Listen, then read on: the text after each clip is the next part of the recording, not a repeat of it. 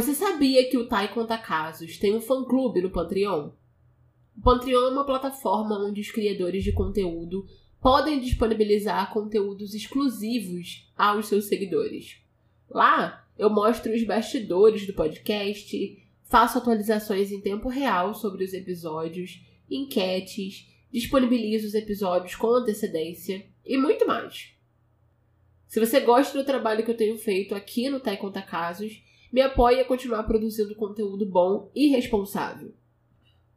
Por apenas R$ reais por mês você ganha tudo isso e mais um episódio extra por semana. Além da possibilidade de receber os episódios do feed principal com antecedência, assim que eles ficam prontos. Para comemorar a volta do fã clube, o primeiro episódio extra está disponível de forma pública no nosso Patreon para você ouvir e ter um gostinho de como é a experiência do nosso fã-clube e decidir se juntar à nossa comunidade. Acesse www.patreon barra para ouvir o episódio dessa semana, link na descrição do episódio e bom episódio!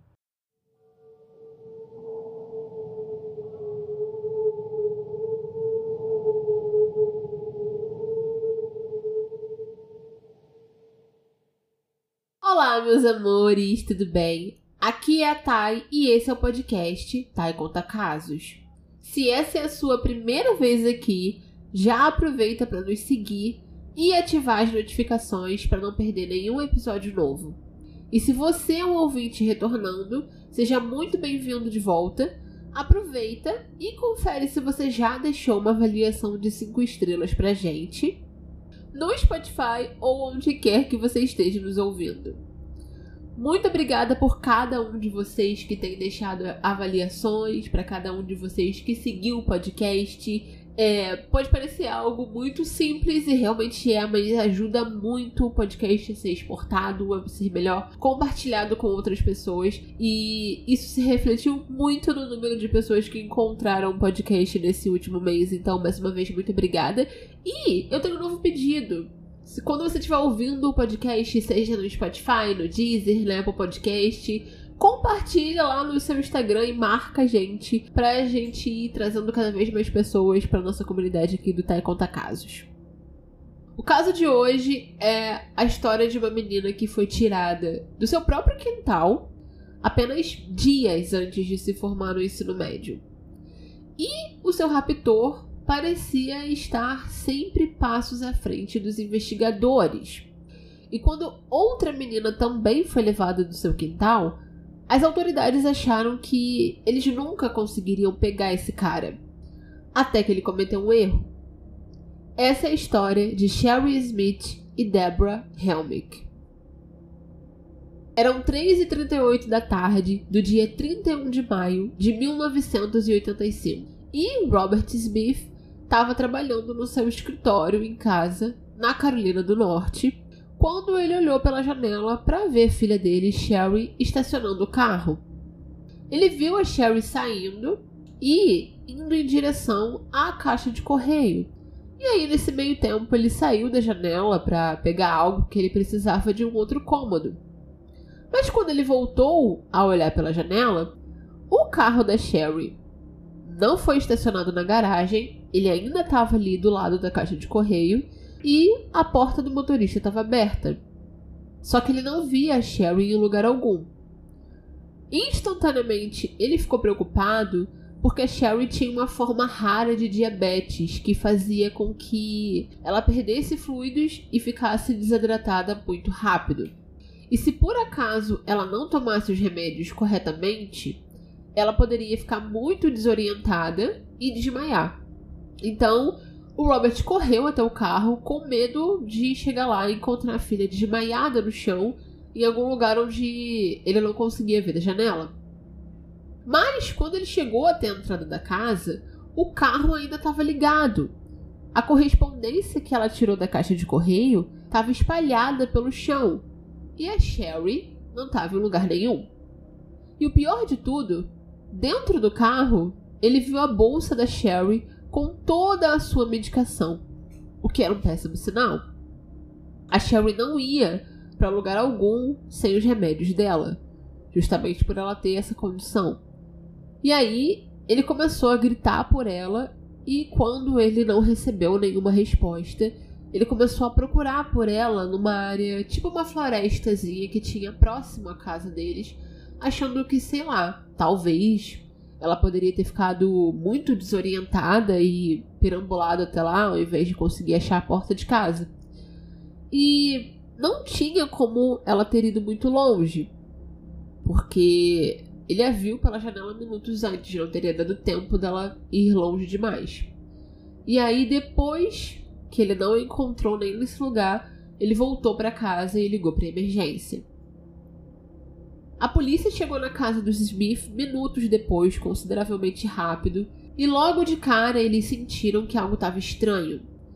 Eles questionaram o Robert com as perguntas básicas de como era Sherry, como era a vida e a rotina dela, da família, para saber né, se havia qualquer possibilidade dela simplesmente ter fugido. Mas o Robert afirmou que a Sherry jamais faria isso. E aquele dia havia sido normal. Ela foi a uma festa da piscina e depois ela foi para o shopping com o namorado e alguns amigos. E ele sabia disso porque a Sherry ligava para casa constantemente para atualizar a família sobre por onde ela andava. Além disso, faltavam dois dias para Sherry se formar no ensino médio e depois disso, a turma dela ia fazer um cruzeiro de formatura. Era o tipo de coisa que nenhuma adolescente iria perder. Se ela quisesse fugir de casa, ela provavelmente iria esperar depois do cruzeiro ou ela ia tentar fugir durante o cruzeiro. E aí, depois de ouvir toda essa informação, o xerife sentiu que a Sherry definitivamente estava em perigo. Então, ele pediu reforços e abriu uma investigação de desaparecimento. E isso foi uma grande coisa, porque o condado onde eles viviam na época tinha uma lei que dizia que você deveria esperar 24 horas antes de reportar uma pessoa desaparecida. Sim, um absurdo.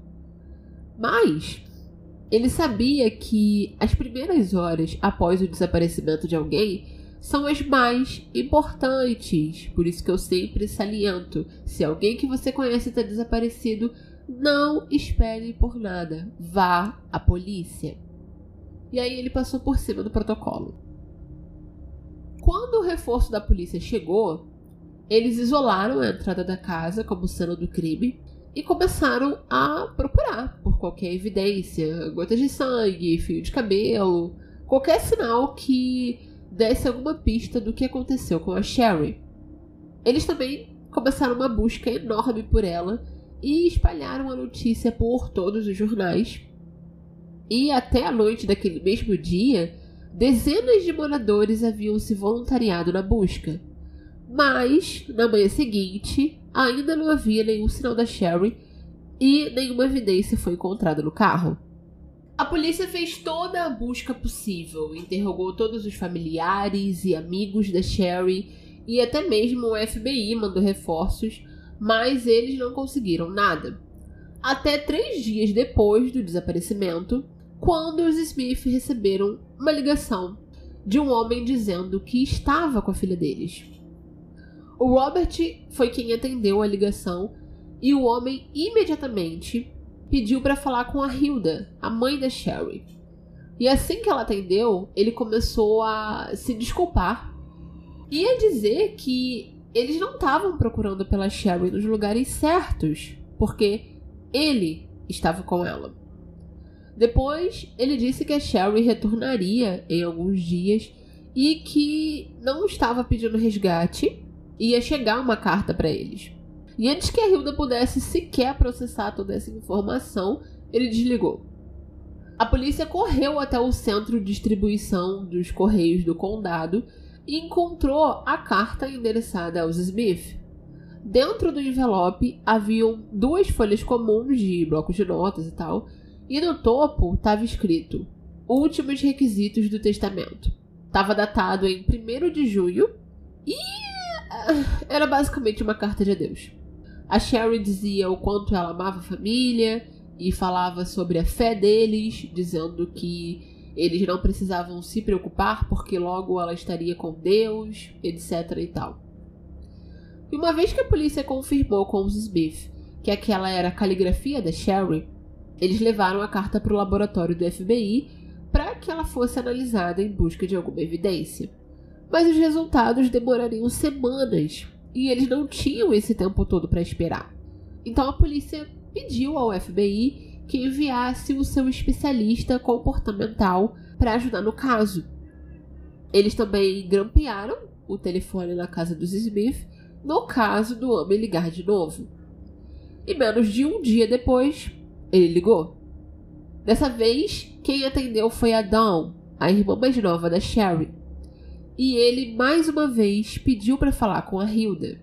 A polícia conseguiu rastrear essa ligação até um shopping local, o mesmo em que Sherry esteve no dia em que desapareceu, mas até a polícia chegar lá, o homem já tinha ido embora e eles não conseguiram tirar nenhuma digital do telefone público que ele usou. Afinal, né? Telefone público. E ainda naquela mesma noite, ele ligou de novo de outro telefone. Foi a Dawn quem atendeu de novo e mais uma vez ele pediu para falar com a Hilda. Ele perguntou se ela recebeu a carta dele e pediu informações específicas da carta para testá-la. Ele também disse que queria que a busca pela Sherry fosse encerrada e fez vários comentários bizarros, como por exemplo, ele sempre falava da Sherry na primeira pessoa do plural, ou seja, nós. Quando nós isso, quando nós aquilo. E quando a Hilda questionou por que, que ele falava assim, ele respondeu que ele e a Sherry eram um só. Espiritualmente, fisicamente e em todos os sentidos, eles agora eram um. Ele também pediu que, se qualquer coisa acontecesse com eles, que eles enterrassem a Sherry com as mãos em forma de oração. Eu ouvi a ligação e é simplesmente uma das coisas mais sinistras que eu já escutei. E como a Hilda conseguiu mantê-lo no telefone por tempo suficiente, mais uma vez, a polícia conseguiu rastrear a ligação. Dessa vez, ela foi feita de um telefone público a mais ou menos 12 quilômetros de distância da casa dos Smith. Porém, assim como da última vez, a polícia correu até lá, mas quando chegou, o cara já tinha ido embora. Mas agora que eles tinham duas ligações gravadas, eles mandaram tudo para o departamento de análise comportamental do FBI. O especialista John Douglas tomou a liderança nessa parte da investigação e reuniu todas as informações necessárias, desde como ele seria fisicamente, como a ficha criminal. Segundo John, ninguém cometia um crime daquela maneira sendo principiante. Esse cara definitivamente tinha muito planejamento e controle. A maneira como ele conseguiu afastar a Sherry da caixa de correio, pegá-la, ele provavelmente tinha um histórico criminal. O histórico provavelmente começou com perseguições por telefone quando era mais novo e foi evoluindo para tentativas de sequestro. O John Douglas escreveu um livro sobre esse caso chamado Quando o Assassino Liga, e nele ele fala que eles acreditavam estar atrás de um homem branco, ou nos 20 ou no começo dos 30 anos. E como esse cara ligou para a família várias vezes, ele provavelmente tinha uma personalidade narcisista e sádica, e um senso de ser intocável. Ele não achava que ninguém seria capaz de pegá-lo. Ele também tinha um senso de controle sobre os seus crimes. As ligações elas eram obsessivamente cheias de instruções. Então, provavelmente ele tinha tendências obsessivas compulsivas. Como a voz dele soava muito grave e estranha, eles acreditavam que ele tinha usado um modulador de voz, e por conta disso, o John achava que ele trabalhava no ramo de eletrônicos, ou trabalhava como eletricista, ou no mínimo tinha algum conhecimento do assunto. E a ideia dele ser eletricista batia bastante porque daria a ele a oportunidade de sempre fazer as ligações de lugares distintos, já que geralmente o eletricista que vai até a casa das pessoas também explicaria como ele sempre estava em lugares diferentes da cidade e nunca era pego a tempo. Mas, mesmo com esse perfil que o John montou, os detetives ainda estavam frustrados com a falta de respostas, então eles decidiram montar uma armadilha. Eles supuseram que, se eles colocassem a família nos jornais o tempo todo, esse cara não ia resistir e ligar de novo. E ele ligou. Dessa vez ele usou o nome do meio da Sherry para se referir a ela, o que chamou a atenção dos investigadores aqui, porque só a família e os amigos. Porque, desculpa, a família e os amigos só chamavam de Sherry, ninguém nunca chamava por esse nome do meio. E aí no livro, o John explica que isso é para tentar mostrar que ele é muito próximo dela, que eles dividiam alguma conexão que ninguém mais tinha, tipo, ah, só eu chamo ela assim. Ele também fala de uma maneira muito mecânica, como se ele estivesse lendo o roteiro. E ele falou que ele ia ligar no dia seguinte com coordenadas. Quando a próxima ligação dele chegou, ele deu a direção de como chegar a um local específico e encerrou a ligação com Deus nos escolheu. Assim que a polícia pegou o endereço, eles enviaram um helicóptero até lá e logo de cima eles avistaram um corpo. Quando os policiais chegaram, mesmo com o corpo já em decomposição, eles conseguiram identificar a mulher como a Sherry Smith. Ela ainda estava usando as mesmas roupas que no dia que desapareceu, e baseado no estado de decomposição, os legistas acreditaram que ela foi assassinada pouco depois de ser sequestrada. Mesmo tendo passado apenas cinco dias, com o calor, a decomposição foi acelerada e não foi possível identificar a causa da morte a princípio, e nem se ela havia sido violentada mas eles identificaram hematomas no pescoço dela e restos de fita adesiva na boca. E o máximo que o legista conseguiu dizer é que ela poderia ter sido espancada até a morte ou que ela morreu por conta da desidratação, né, devido ao tipo de diabetes que ela tinha. E embora o corpo da Sherry houvesse sido encontrado, os investigadores duvidavam muito que o assassino fosse parar de ligar. Ainda mais com a notícia da morte dela passando em todos os jornais. E eles estavam certos. Na noite seguinte ao que o corpo foi encontrado, ele ligou. Mas dessa vez, ele exigiu falar com a irmã da Sherry, Adão. No começo da ligação, ele explicou que as coisas saíram de controle e que ele se entregaria à polícia no dia seguinte porque ele se sentia tão culpado e etc.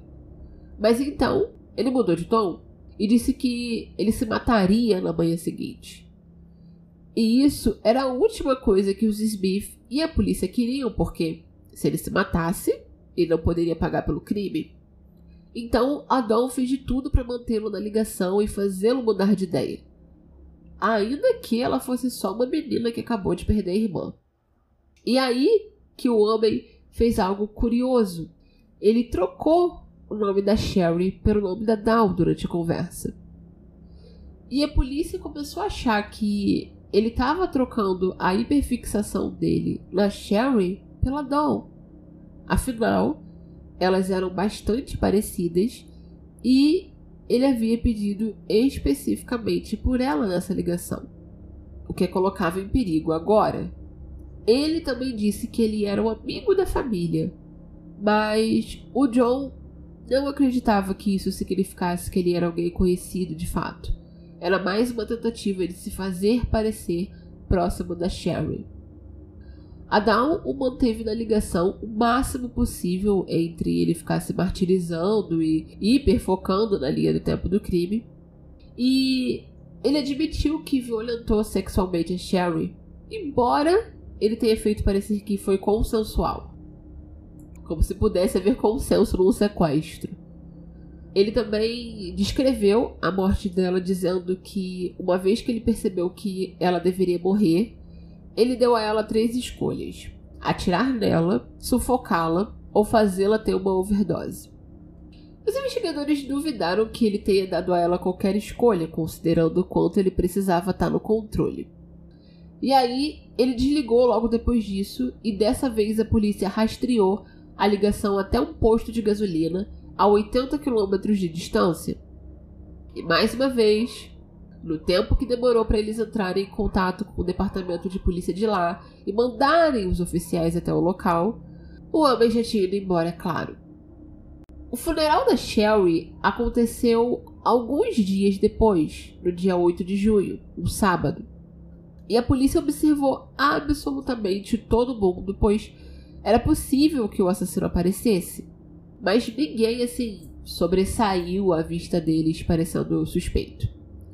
E mais tarde naquele dia, o cara ligou novamente, admitindo que ele esteve no enterro e se disponibilizando a responder quaisquer perguntas que a Dawn fizesse. E aí ela perguntou onde ele matou a Sherry, esperando que a arrogância dele o fizesse dizer, né? Mas só o que ele respondeu foi que foi no condado de Lexington. E aí ela continuou insistindo para ter uma descrição mais precisa e eventualmente ele ficou frustrado e desligou na cara dela. Na semana seguinte, a polícia, o FBI e os Smith analisaram toda e qualquer imagem de câmeras de segurança em, em busca de encontrar alguém que pudesse estar tá relacionado ao desaparecimento.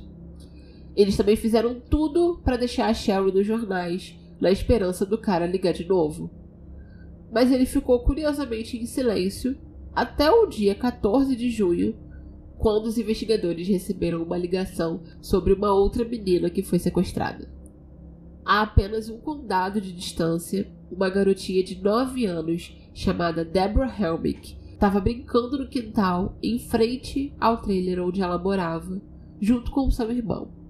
Quando um sedã cinza estacionou em frente à casa e um homem alto e branco saiu e em segundos a agarrou e a colocou no carro e fugiu cantando pneu.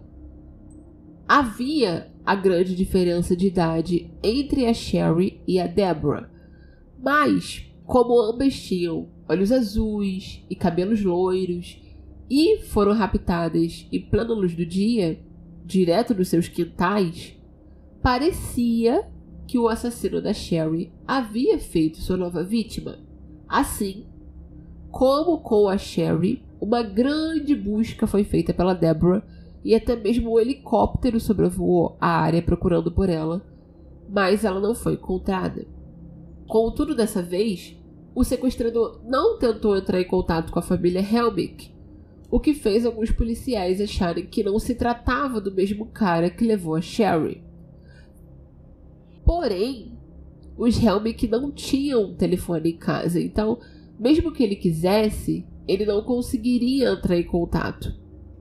O John continuava achando que se tratava da mesma pessoa, ainda assim. Principalmente porque de repente, o homem parou de importunar os Smith, o que poderia significar que ele mudou o foco dele para Deborah. Então, ele e os investigadores decidiram pegar o caso da Deborah também, na esperança de encontrá-la viva. Mas para isso, ele acreditava que eles precisavam falar com o assassino da Sharon no telefone de novo, para tentar atraí-lo em uma armadilha e impedi-lo de matar novamente. O John propôs fazer uma cerimônia de memorial para Sherry e ele trabalhou com a mídia local para que o lugar e a data fossem pesadamente divulgados na TV. Ele acreditava que se o assassino visse os Smith de luto, ele não resistiria a ligar de novo. Ele também teve outra ideia arriscada. Ele queria usar a suposta obsessão que o assassino passou a ter na Dal como isca e treiná-la para mantê-lo no telefone por tempo suficiente para que eles conseguissem rastreá-lo e pegá-lo. E assim como eles esperavam, logo depois do memorial, o assassino ligou de novo. E dessa vez, ele não estava usando um modulador de voz. E segundo John, era porque ele estava ainda mais arrogante. Ele não achava que a polícia era capaz de pegá-lo. Ele confirmou a suspeita do John quando disse para Down: a Cheryl quer que você se junte a ela o quanto antes. Semana que vem, mês que vem. Você não tem como ficar protegido o tempo todo. Eu não consigo nem imaginar o desespero que isso deve ter instigado nela. A confirmação de que esse maníaco agora tinha ela como alvo. Mas ela mal teve tempo de processar isso, porque o cara começou a falar, adivinha só, da Deborah Helmick. E ele começou a dar indicações e coordenadas a respeito da Deborah. E a Dawn seguiu todas as instruções do John para tentar descobrir algo sobre esse cara, porém ele não caiu na armadilha. E mais uma vez, quando eles chegaram no local da ligação, ele já havia ido embora. Só que seguindo as instruções que ele deu, eles encontraram o corpo da Deborah a 16 quilômetros de distância de onde a Sherry foi encontrada. Assim como a Sherry, parecia que a Deborah foi deixada lá por dias, mas os pais conseguiram reconhecê-la graças às roupas que ela estava usando.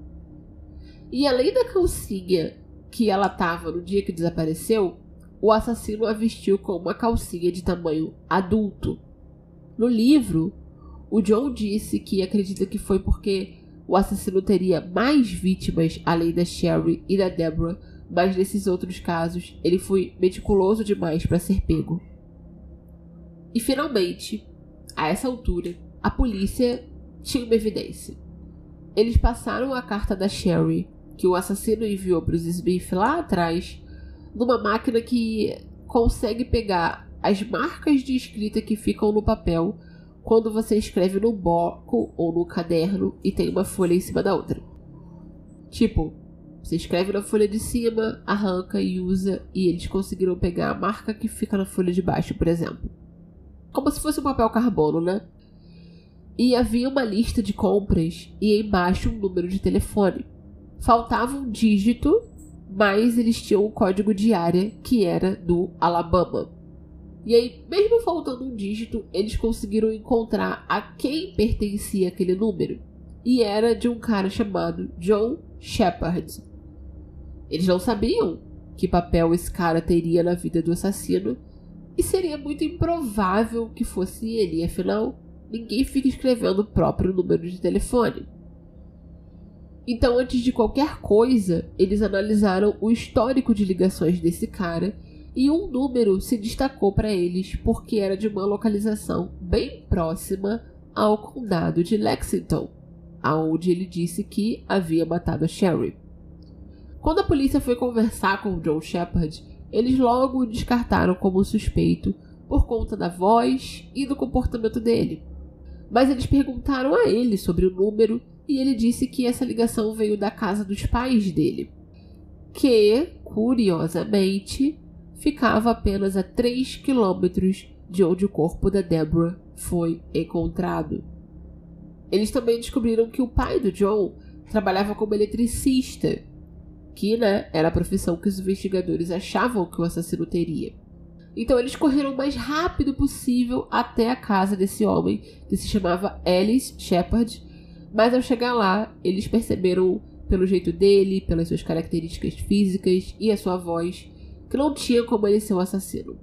Além disso, o Ellis e a sua esposa Shannon estavam fora da cidade durante os dois assassinatos. Então os detetives começaram a dar a descrição do assassino para descobrir se eles conheciam qualquer pessoa que batesse com essa descrição. E eles conheciam. Na hora, quando a polícia falou toda a descrição, os Shepard se olharam assustados e disseram: Você tá falando do Larry Jean Bell? Ele é nosso eletricista e nós o deixamos ficar aqui na casa por seis semanas enquanto a gente estava fora da cidade. Os Shepard também disseram que quando eles voltaram, o Larry estava diferente. Ele tinha perdido peso, deixado a barba crescer e quando ele buscou os dois no aeroporto, tudo que ele falava no caminho até a casa era sobre esses assassinatos.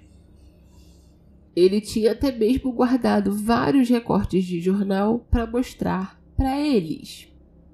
Então, a polícia pediu para averiguar a casa do Shepard, o que eles permitiram. E a princípio, tudo parecia estar do mesmo jeito até que o Ellis procurou pela sua arma e ela havia sumido.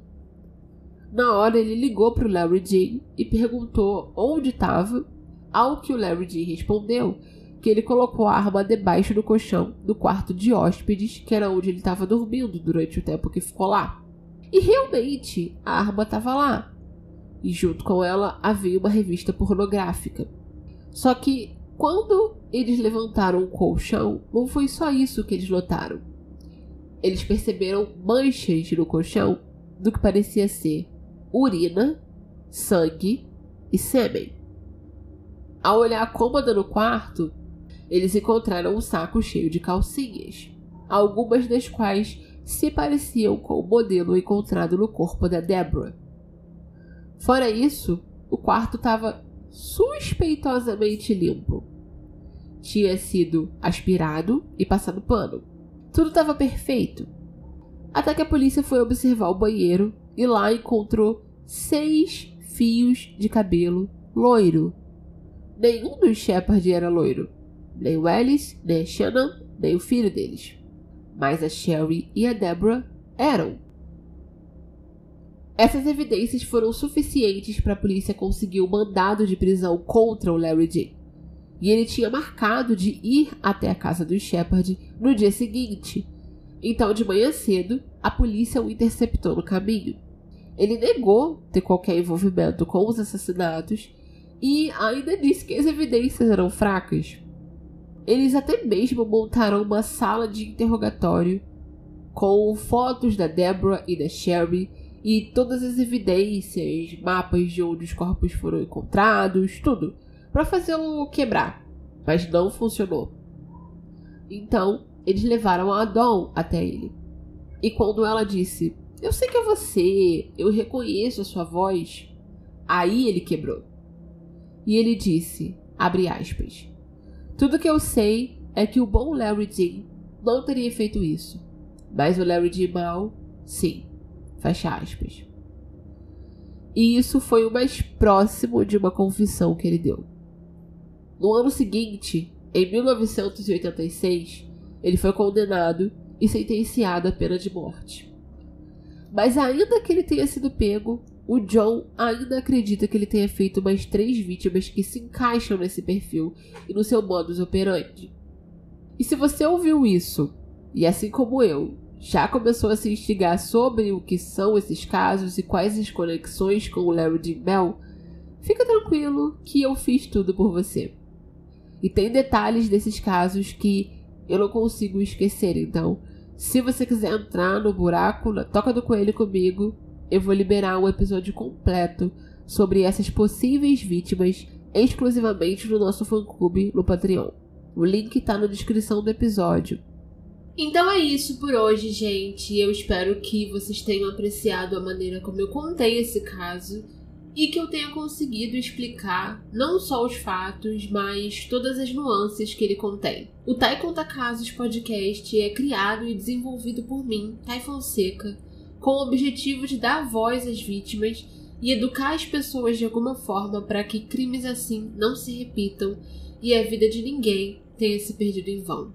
Não se esqueça de deixar uma avaliação de 5 estrelas no app que você está nos ouvindo agora e nos seguir para ser notificado quando saírem novos episódios. Se você quer contribuir para que o podcast continue funcionando, nos escuta pela plataforma da Aurelo, que é a única que monetiza podcasters no Brasil. O link está na descrição desse episódio.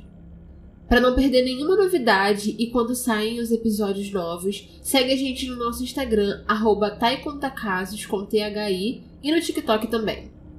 Lá eu trago outros casos, notícias, sugestões de documentários e séries, tudo relacionado a true crime. Qualquer pedido e sugestões de casos vocês podem me mandar por lá. Um beijo, até o próximo episódio. Se cuidem!